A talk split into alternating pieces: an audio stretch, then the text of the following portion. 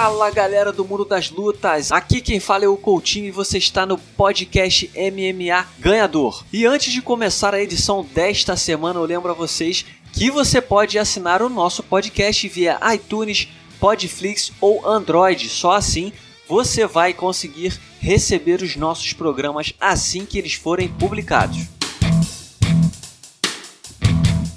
Galera do mundo das lutas, o convidado do podcast MMA ganhador dessa semana é o Carlos Antunes. Aliás, nossos ouvintes me deem licença porque eu vou chamar ele de Carlinhos mesmo, porque o cara é meu parceiro, um dos grandes jornalistas do mundo das lutas, já trabalhou comigo no lance e hoje está aqui para contribuir com a sua sabedoria para falar sobre o melhor do mundo das lutas. Tudo bem, Carlinhos? Fala, tudo bem, Coutinho? Um prazer aí falar com você, falar com o pessoal. Vai ser uma honra aí poder dividir esse tempo aí, podendo falar um pouquinho de MMA. E tem muito assunto aí bom para falar nesse, nesse tempo e vai ser legal aí.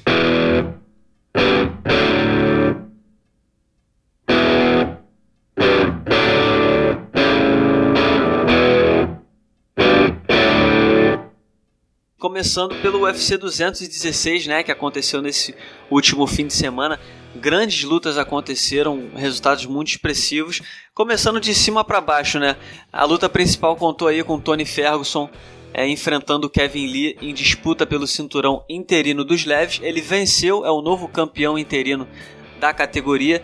Ele finalizou Kevin Lee no terceiro round com uma com um triângulo, né? Eu queria saber primeiro de você, Carlinhos. É, te surpreendeu esse resultado? Você achava que o, o Ferguson realmente ia vencer? Você achou que, que o Kevin Lee, é, no início da luta, ele até botou uma pressão, né? Você achou que o Kevin Lee talvez tivesse mais chance? Como é que você viu esse resultado? É, eu, eu tava esperando já uma vitória do Ferguson, né? Eu achava o Ferguson favorito, apesar do Kevin Lee estar vindo numa boa sequência. O Ferguson tá mostrando que, que merece essa, essa oportunidade para disputar o cinturão aí contra o McGregor. Eu achei que o Ferguson começou um pouco nervoso, não sei se devia estar nervoso, um pouco meio que travado. Mas depois ele, eu acho que ele foi se soltando, foi fazendo umas graças, fazendo umas brincadeiras. E eu acho que o Kevin Lee caiu na dele, caiu na armadilha e, e o Ferguson acabou conseguindo uma boa finalização. Foi um UFC de finalização, né? As lutas principais acabaram por finalização. Eu acho que foi resultado esperado e agora vamos ver se essa luta sai contra o Conor ou não sai. É, o Ferguson é um cara estranho, né? Porque ele, ele normalmente ele começa as lutas dele sempre num ritmo lento.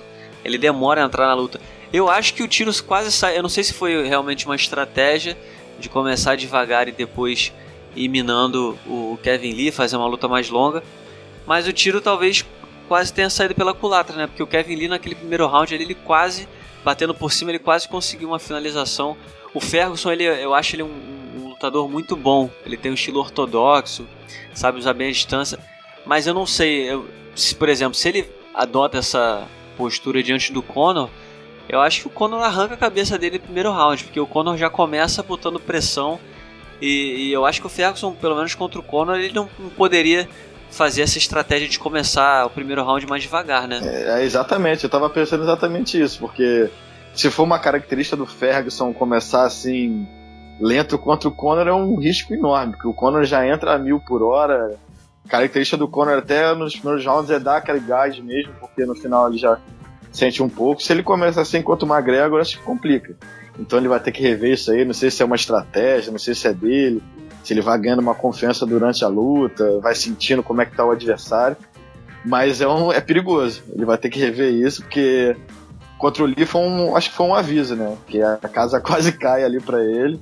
E se desse um mole, o Lee podia, poder ter vencido por uma estratégia, uma visão errada do Ferguson nesse início de luta. Agora, Carlinhos, a gente sabe que o, o Conor McGregor hoje é o, é o grande astro do UFC, né? Ainda mais agora depois de de, de vir da, da aventura no boxe contra o Floyd Mayweather, a gente sabe que o Conor vai fazer o que ele quiser. Por mais que, por mais que o Dana White tenha dito que o, que o Ferguson é a luta a se fazer, e, e realmente é o que faz sentido no momento, a gente sabe que nem sempre é o suficiente tratando de Conor McGregor. Ele pode simplesmente é. inventar alguma outra luta. Eu queria saber, você acha que o Ferguson, o Ferguson fez o suficiente não só para se garantir esportivamente, mas para chamar a atenção do Conor, porque a gente sabe que hoje em dia o cara tem que convencer o Conor de que ele merece enfrentá-lo, porque É, o Conor é uma luta que movimenta muito dinheiro. O cara tem que vender, então o Conor não vai sentar, aceitar enfrentar um cara simplesmente porque ah, ele tem que defender o cinturão. Enfim, você acha que é, a performance do Ferguson, a provocação depois da luta, você acha que foi o suficiente para chamar a atenção do, do McGregor? Ah, a performance eu já fico na dúvida. Né? Ele venceu bem, depois conseguiu uma boa finalização. Mas a gente sabe como é que o UFC funciona, né? O Ferguson tá tentando adotar uma postura de, de provocar, de fazer umas brincadeiras, de tentar chamar a atenção do Conor, para ver se realmente o Conor fica com vontade de lutar, né, de fazer essa luta, porque o Conor ele só quer lutar por dinheiro e uma luta que atraia, né? É, eu acho que o Ferguson tem um grande risco de do Conor querer fazer uma trilogia com Nate Diaz, porque é uma luta que venda mais é, é, um, é arriscado, né? Esportivamente, eu acho que o Ferguson mereceu, tá com a chance dele. O cinturão interino, eu acho que o justo, esportivamente falando, né? É uma luta com, com Conor e Ferguson. Mas eu tenho muitas dúvidas, Coutinho, porque tem o Nate Diaz batendo na porta. Se, se o Nate Diaz começar a falar umas besteiras, o Conor entrar nessa pilha. Eu não duvido nada, a gente já viu muita coisa aí nesses anos de, de UFC, de MMA, de o pessoal passar na frente e o, o esporte ficar um pouco para trás.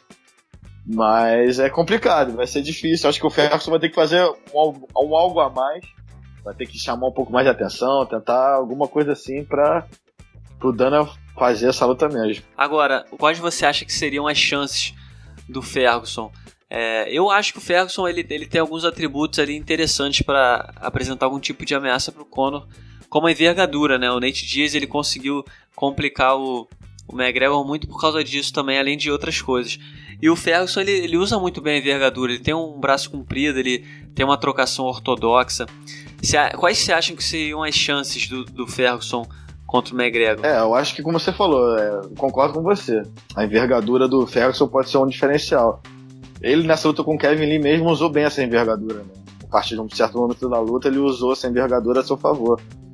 Eu acho que para ele ganhar do Conor, ele vai ter que mudar principalmente aquele negócio que a gente estava falando no início, né? De começar um pouco mais acelerado. Talvez uma coisa boa para ele seria tentar amarrar o Conor, levar até o, o quinto, quarto round. Que a gente sabe que o Conor no gás ele sente um pouco. Talvez seja uma saída para ele tentar ganhar do Conor, aproveitar esse gás meio fraco do Conor, né? Esse gás que ele não consegue levar até o final as lutas no mesmo, na mesma intensidade tentar sobreviver ali no início e tentar meio que colar na envergadura. Acho que.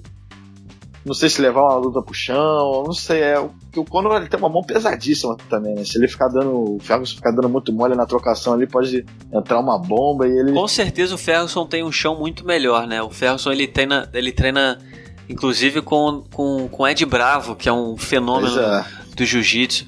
É, eu não tenho dúvidas que no chão o Ferguson é muito melhor, mas a questão é, é, é levar o Conor pro chão, né?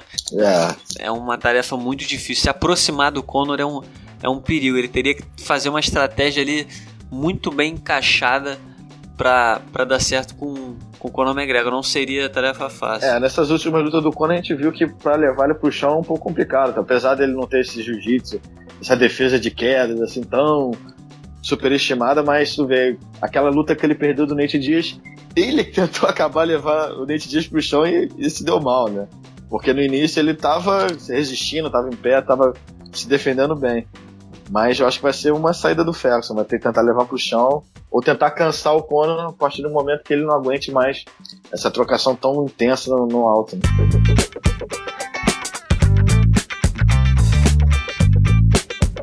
Falando agora sobre uma outra luta importante do UFC 216, na coluta principal a gente teve aí a apresentação antológica do Demetrius Johnson contra o Rei Borg, mais uma vitória, mais uma defesa de cinturão e agora ele quebrou o recorde que era do Anderson Silva, chegou a 11 defesas de cinturão consecutivas, finalizando o Rei Borg no quinto round com uma, uma finalização extraordinária, acho que é inexplicável é, as coisas que esse cara faz. Ele foi, ele foi jogar o Reborg pro chão. Tudo, como não passa de mágica, ele já, tava, já pegou o braço do cara. Tipo assim. Com a facilidade, parece que é fácil. É, parece um, sei lá, videogame. Passou um meia-lua, bolinha e do nada ele já tava ali na, na chave de braço. Carlinhos, a pergunta que eu te faço é a seguinte: a gente naturalmente já começa a, a comparar já estava comparando ele né, com o Anderson Silva por conta do recorde e tudo mais. Mas eu queria saber de você. Você acha que a gente já pode é, chamar o Demetrius Johnson de é, melhor de todos os tempos ou maior campeão da história? Acho que o maior campeão da história é o fato, né? Por conta dos números, de dominância e tudo mais. Acho que a questão é, é mais se se ele foi, se essa trajetória é tão brilhante quanto as outras como o Anderson, o John Jones, Jorge St. Pierre, enfim, como é que você vê essa esse status dele no momento? Eu acho que o Demetrius é um, é um caso à parte. Ele, ele sobra muito na categoria dele. Né? É uma coisa que é impressionante. Ele pega adversário, o número 1, um, número 2, número 3, ele ganha com uma facilidade, como se o cara se fosse, não, não tivesse ranqueado. Ele sobra muito na divisão. Ele é tão bom, ele é tão bom, né, que parece que a categoria Exato, é, exatamente. não tem ninguém, nenhuma ameaça, como, é como se fosse todo mundo ruim. Ele na categoria é muito soberano, ele é muito acima dos outros, né? Acho que, como você até falou, o maior campeão de todos os tempos, os números mostram que ele ele tem os méritos dele, fez defesa de cinturão 11 vezes seguidas, cara, é impressionante, mas comparar, eu acho com outros lutadores do UFC, outros campeões, eu acho que eu acho que fica meio complicado. Principalmente Anderson Silva, John Jones, St. Pierre. Eu acho que eles tiveram adversários mais à altura, acho que um nível de competição mais alto.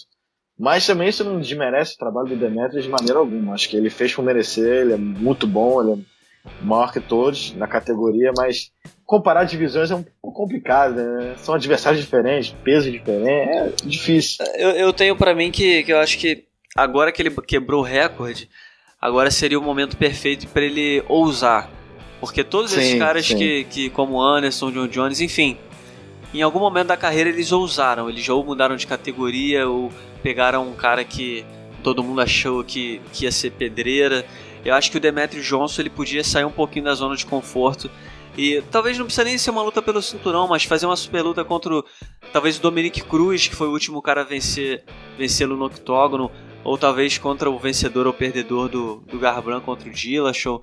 Enfim, o que, que você gostaria de ver ele fazendo no futuro em seguida, Carlinhos? Eu acho, eu concordo plenamente com você, Coutinho. Eu acho que, eu acho que ele tava com esse negócio de número na cabeça. Ele falou, ah, eu quero bater o recorde do Anderson, quero ser o maior campeão do UFC. Eu acho que ele já conseguiu.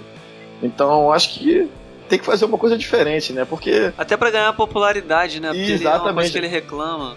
É, atrativamente, o pessoal não quer saber do, não quer saber do Demetrius dando surre mais um da categoria. Eu acho que o pessoal quer ver o Demetrius contra o, o Dillashaw, contra o Garbrandt, contra o Dominic Cruz, uma coisa uma coisa que faça ele lutar algum desafio a mais, né? Porque na categoria ele sobra, bota qualquer um contra ele, ele sobra, ele ganha muito fácil. Pois é, e o que o fã, o que o fã gosta de ver é a luta que intriga, que te Isso, deixa na é. dúvida.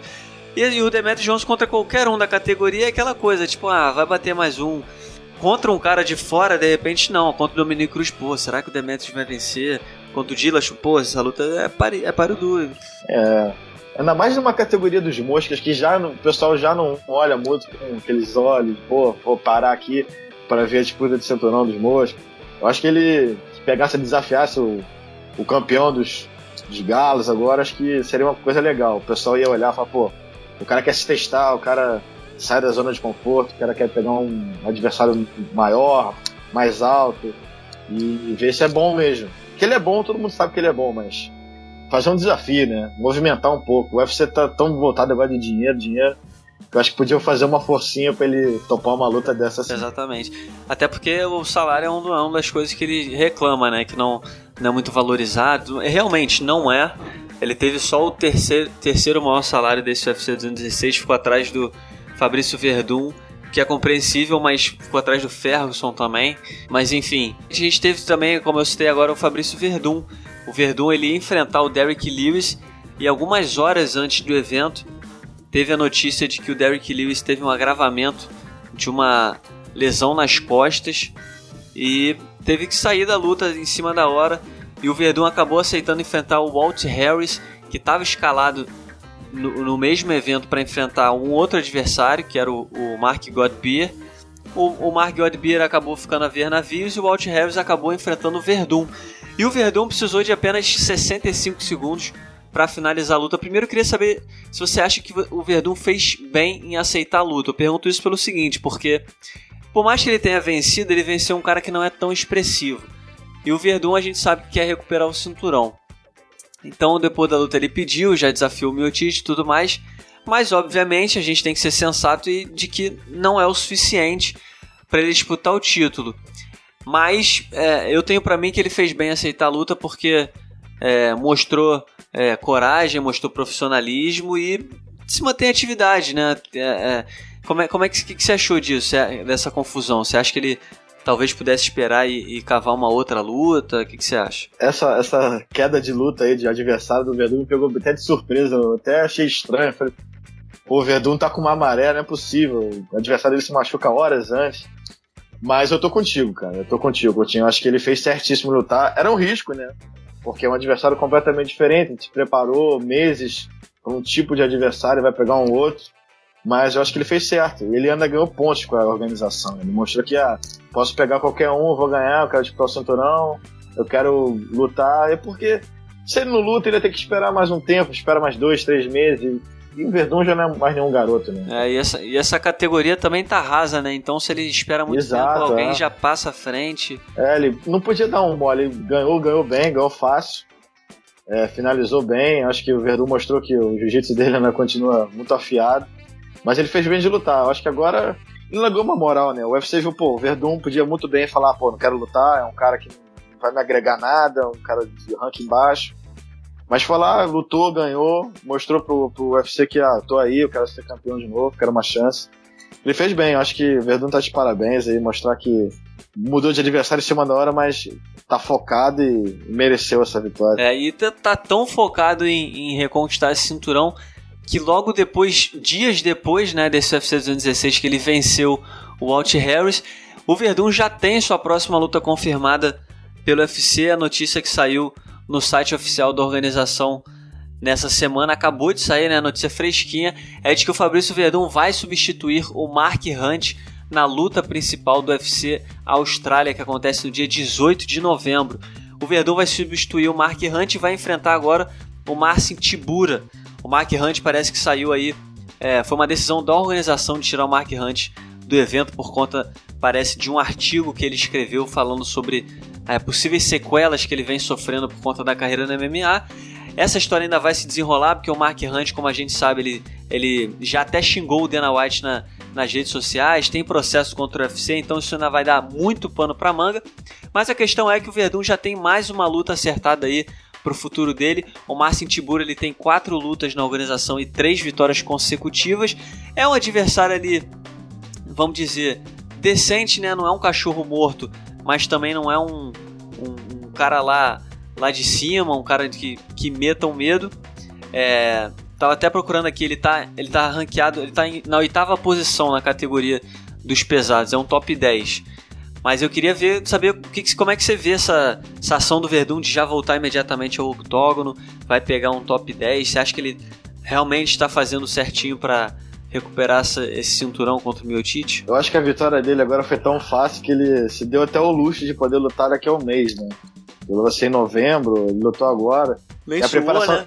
é, a preparação dos pesados é uma preparação diferente, né? O pessoal tem que se preparar mais um tempo, mas tu vê que ele tá tão focado, ele tá tão nesse projeto de, de recuperar o cinturão, que ele já pegou um desafio, é um desafio. Agora é um desafio a mais, o cara adversário dele tá no ranking, o número 8, o número 8 que você falou. E essa, essa saída do ranking foi até meio esquisita, até, também tava tentando até entender o que tinha acontecido. Vi que ele soltou os cachorros nas redes sociais contra o UFC, contra o Dan. Mas vai ser um adversário já que o Verdun vai ter que se preparar com mais, mais carinho, mais cautela, né? Porque é uma luta que pode jogar ele lá para cima, mas também, em caso de derrota, ele pode já ficar muito distante de uma luta por cinturão. Eu achei legal, eu achei legal a atitude de pegar já mais uma luta. Eu acho que o Verdun tá mostrando que tá muito focado. Porque ele, ele gosta de às vezes ficar um tempo parado, de, de fazer um camp mais longo. Como é a Austrália, é um outro fuso, é uma outra coisa toda, viagem. Mas ele tá mostrando que tá querendo muito esse, disputar o cinturão de novo e tô gostando dessa atitude do Verdun. Acho que pode, pode dar muitos frutos para ele essa mais uma luta assim tão perto. Verdade, Carlinhos, eu concordo com você. Acho também que o Verdun tá, tá mandando bem, ele tá fazendo o papel dele, tá correndo atrás, tá fazendo luta, tá se mantendo em atividade, né? A categoria Exatamente. dos pesados é uma categoria tão difícil de ter atividade. Pô, o próprio Miotite lutou em maio, sabe-se Deus quando que ele vai voltar. é verdade. É, tá, tá com um problema aí em relação a contrato com a organização e tudo mais. E a gente vai ter aí, para quem não, pro nosso ouvinte que não, não se lembra, a gente vai ter o, o, o Alistair Overeem contra o Francis Ngannou que é a luta que deve definir aí o próximo desafiante ao cinturão do Miotite. Eu acho que essa, essa luta é o único obstáculo do Verdun, né? Se não houvesse essa luta, ele realmente estaria muito próximo aí do cinturão. Mas como essa luta existe, e se o Francis Ganu vencer, que, que eu acho que, que vai acontecer, é, ele vai se garantir a, na posição como desafiante. Mas eu acho que o Verdun tá certo, tem que se manter em atividade, tem que seguir lutando e seguir correndo atrás. Ficar parado é que não vai levar a lugar nenhum, até porque ele não tá ficando não tá, não tá ficando jovem, né? O Exatamente. Passa... O tempo o tempo pesa, né? E, e como essa categoria você mesmo falou, o Miotista tá sendo tão um tempão, aí vai ter agora o Wolverine. Então, ele tem que se mostrar ativo, tem que se manter ativo, porque, sei lá, vai que pinta uma oportunidade, alguém se machuca, alguém sai de uma luta, ele pega essa chance e às vezes é uma chance que não passa de novo, né? Então ele mostrando ativo, vai que o Wolverine se machuca, o Nanus também se machuca, ele pega, pode entrar aí. Não sei, vamos, vamos aguardar, mas acho que ele tá certo de manter ativo e, e mostrar pro UFC que tá aí, querendo uma oportunidade.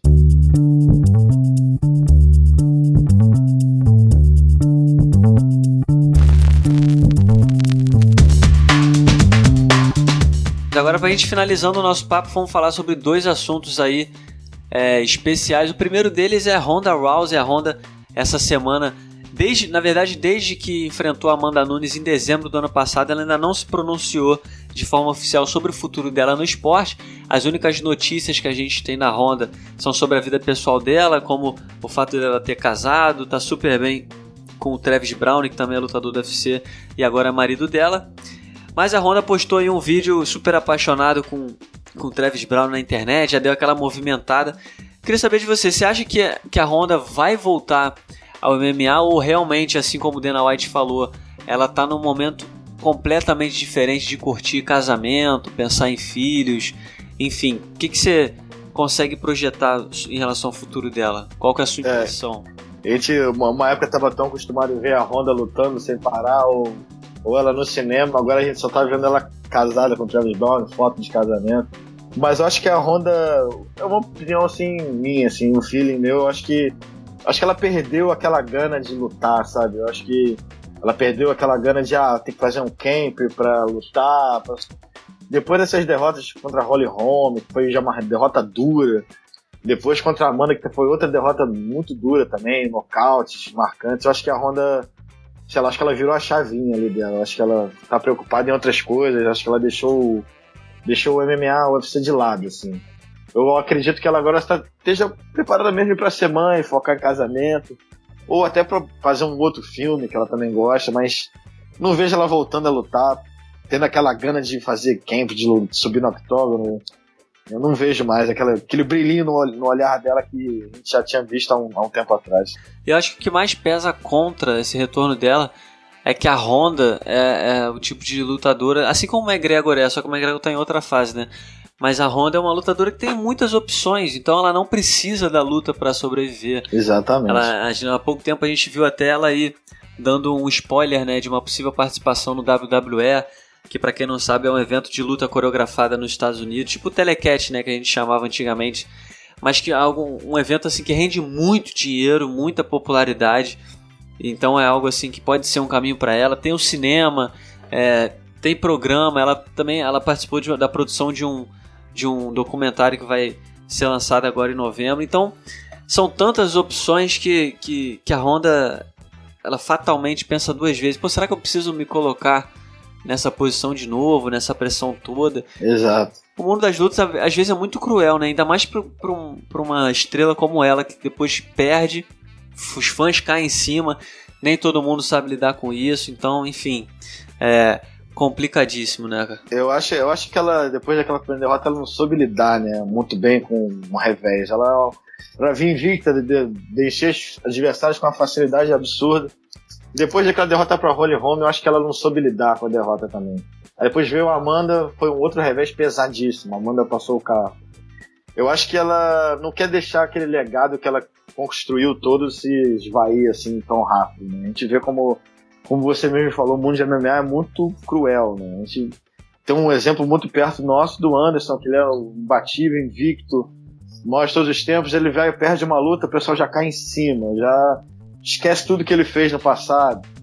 É muito é, é cruel. Acho que ela não quer botar isso à prova. Acho que ela já construiu tanto para MMA feminino que ela não quer ver tudo indo por água abaixo por outra derrota que possa vir, uma, outro nocaute que ela possa tomar. E é aquela coisa, né? Só reforçando, é, existem lutadores que o cara nasceu para lutar, só sabe lutar e não tem outra coisa para fazer. Então, é, que não é o caso dela. Ela tem um leque de opções fora das lutas. Então, ela pode simplesmente pensar, pô, cara, eu não sou obrigada a passar por isso, então eu vou ser feliz fazendo outras coisas e tudo mais.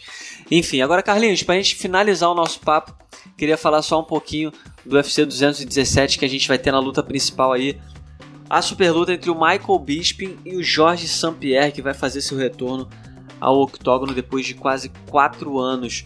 Queria saber como é que você está vendo essa luta. É, muita rivalidade está sendo promovida, né? O Michael Bisping que é um mestre nesse trash talk, é um falastrão nato. E o Jorge St-Pierre tá, tá rebatendo ali, mas daquele jeitinho dele, né? Sem, sem muita malícia e tudo mais. Mas eu queria saber como é que tá a sua expectativa para esse retorno do St-Pierre e o que, que você consegue projetar em relação à luta. É, eu acho que a, maior expectativa é ver como é que o St-Pierre vai voltar, né? Depois de tanto tempo, desde 2013, que ele não luta, é um bom tempo, né? São quatro anos aí com um lutador que, de alto nível ficar fora esse tempo todo, a gente fica naquele pé atrás para ver como é que ele vai voltar. Mas o cara é tão craque que a expectativa é tão grande para ver ele lutar de novo que promete. Essa luta com o Bisping aí é, é uma coisa até meio. Você vê como é que o UFC hoje em dia é muito business, muito dinheiro, né? Porque de caso de merecimento, o Sam Pierre usou tanto tempo nos meio médios e muita gente ah, especulava, ah, vamos fazer uma luta dele com o Anderson, ele nunca aceitava. Aí veio agora o Bisping, campeão dos médios, agora ele aceita lutar nos médios. Mas esse trash talk do Bispo, ele, eu acho que o Samper tá até acostumado. Eu já tô com o Nick Dias aí, que também é um, é um mestre nessa arte aí, conseguiu se, se dar bem, conseguiu vencer. Acho que o, o Jorge Samper, acho que ele. Isso aí, acho que ele tá. Tá blindado. Vacina, tá vacinado. Isso aí. A, a expectativa de ver ele em ação é pra ver como é que o tempo não. Tempo, ritmo de luta, né? Muito tempo sem lutar. Isso pode fazer falta. O Bispo agora também tão bom tempo sem lutar, né? Também não é nenhum garoto. Mas a chance do Saint-Pierre ali é fazer aquele jogo dele que ele sabe fazer muito bem. Aquela travada, jogar para baixo, ficar travando ali, ele é o mestre, não vai. Se ele fazer, se ele fizer isso, o Bisping tá correndo o risco de perder esse cinturão. É, eu, eu tenho para mim, eu, eu, eu tô colocando o Bisping como favorito. Se eu tivesse que botar meu dinheiro, eu botaria no Bisping. Mas a gente também não pode negar que o, o Jorge St-Pierre, durante toda a carreira, ele sempre se mostrou um cara super inteligente. Então, é, acho que de alguma forma ele sabe o que tá fazendo. Por mais que seja Sim. loucura, pô, é. o cara voltar depois de quatro anos, logo na categoria de cima, uma luta de cinturão, cinco rounds, é louco isso. Mas de alguma forma eu acho que ele sabe o que tá fazendo, tá se preparando de forma inteligente. Ele tem recursos para isso, sim, é um sim. cara é, que é rico no mundo das lutas. Mas assim, eu acho que tem tudo para ser uma luta histórica. São dois grandes achos, dois dos maiores de todos os tempos eu tô muito empolgado com essa luta que vai, vai encabeçar um eventaço, né? Vai, esse evento, esse evento de final de ano promete também, né? Eu acho que o Sam, o Sam Pierre não arriscaria também voltar numa categoria de cima se ele não tivesse certeza do que ele pode fazer, né? Ele sabe que o Bisping. O Bisping já calou a boca de muita gente aí, né? A gente falava eles que ele era bom de almofado, não coteava ninguém. E ele tem mostrado que o boxe dele tá afiadíssimo, tá com a mão pesada. Impressionante a gente falar isso. Mas o bicho tá com a mão pesada, tá nocauteando o pessoal. Mas contra o seu Pierre também é um degrauzinho bem acima. Né? O bicho pegou, pegou o Anderson, lutou bem, foi uma boa luta do bicho. Depois pegou o Rock Rose também, foi uma boa luta.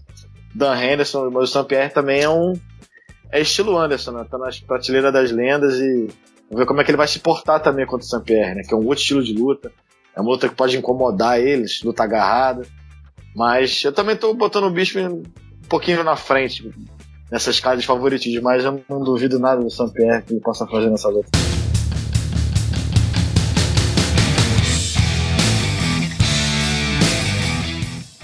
Então tá certo, Carlinhos. Ó, queria te agradecer de coração, foi um prazer ter você aqui no nosso podcast. Volte sempre. Vou me certificar de que você sempre será convidado aqui para participar com a gente e, e mais uma vez, muitíssimo obrigado pela sua participação. Valeu, Coutinho. Obrigadão pela oportunidade aí de voltar a falar um pouquinho sobre o MMA. Tipo, acho que a gente sempre, sempre gostou, né? Sempre gosta de, de conversar, de bater papo. Foi muito bom aí. Obrigado pela chance e parabéns aí pelo podcast, que é um sucesso. Tudo que você bota vira ouro, Rei. Obrigado, Carlinhos. Tamo junto. Valeu, um abraço. Então tá aí, esse foi o Carlinhos, o Carlos Antunes, grande jornalista do mundo das lutas, que contribuiu para o nosso programa. Eu espero que vocês tenham gostado da nossa edição do podcast MMA Ganhador. Eu volto na semana que vem com o melhor do mundo das lutas, porque para quem não me conhece, eu sou o Coutinho e falo sobre o mundo das lutas no ganhador.com. Eu volto na semana que vem. Espero vocês e até lá.